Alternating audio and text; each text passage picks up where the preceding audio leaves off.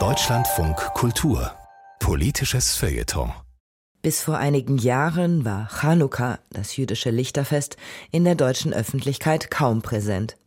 Inzwischen werden, zum Beispiel in Berlin, an vielen Orten nicht nur Weihnachtsbäume, sondern auch Chanukka-Leuchter aufgestellt. Die Publizistin Sharon Adler begrüßt die neue Sichtbarkeit jüdischer Feiertage in Deutschland. Aber es müsse noch mehr getan werden. Dezember 2022. Der Kudamm in Berlin erstrahlt im allerhellsten Glitzerkleid. Tannenbäume sind in und vor öffentlichen Gebäuden und Geschäften aufgestellt.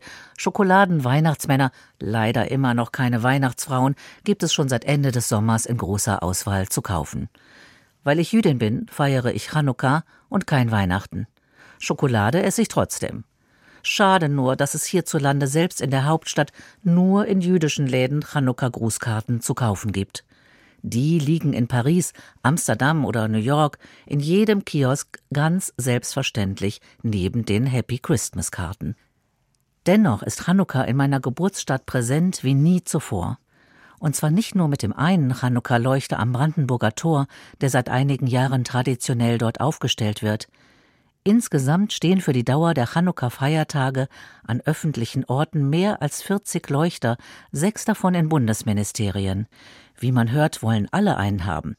Außerdem gibt es in diesem Jahr auch einen Chanukka-Leuchter auf dem Vorplatz des Abgeordnetenhauses von Berlin. Damit befindet sich erstmalig ein jüdisches Symbol öffentlich sichtbar vor einem Berliner Parlament. Das ist ein weithin sichtbares Zeichen für jüdisches Leben, für jüdische Feiertage, Kultur und Religion. Das ist gut und wichtig, ganz besonders in diesen Zeiten. Denn von einer Normalität sind wir noch weit entfernt. Weihnachtsbäume brauchen nicht rund um die Uhr Polizeischutz. Chanukka-Leuchter schon. Der auf dem Marktplatz in Berlin-Adlershof im vergangenen Jahr wurde Opfer eines antisemitischen Angriffs. Chanukka ist ein fröhliches Fest, eines, das mit der ganzen Familie, mit Freundinnen und Freunden gefeiert wird. Geschenke gibt es auch. Dass das die Werbeindustrie bisher noch nicht erkannt hat, wundert mich. Finde ich aber nicht weiter schlimm. Eine andere Sache schon.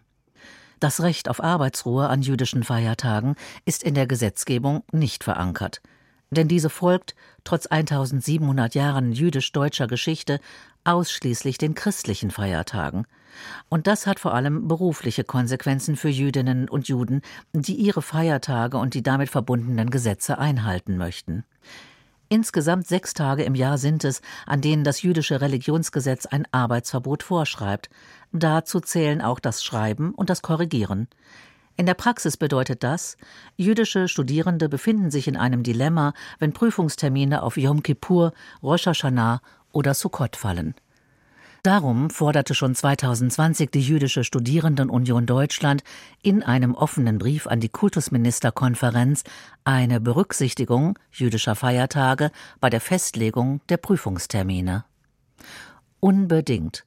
Und wie viele andere wünsche ich mir außerdem, jüdische Feiertage sollten, genau wie die christlichen, einen offiziellen Status bekommen. Das wäre echte Gleichstellung.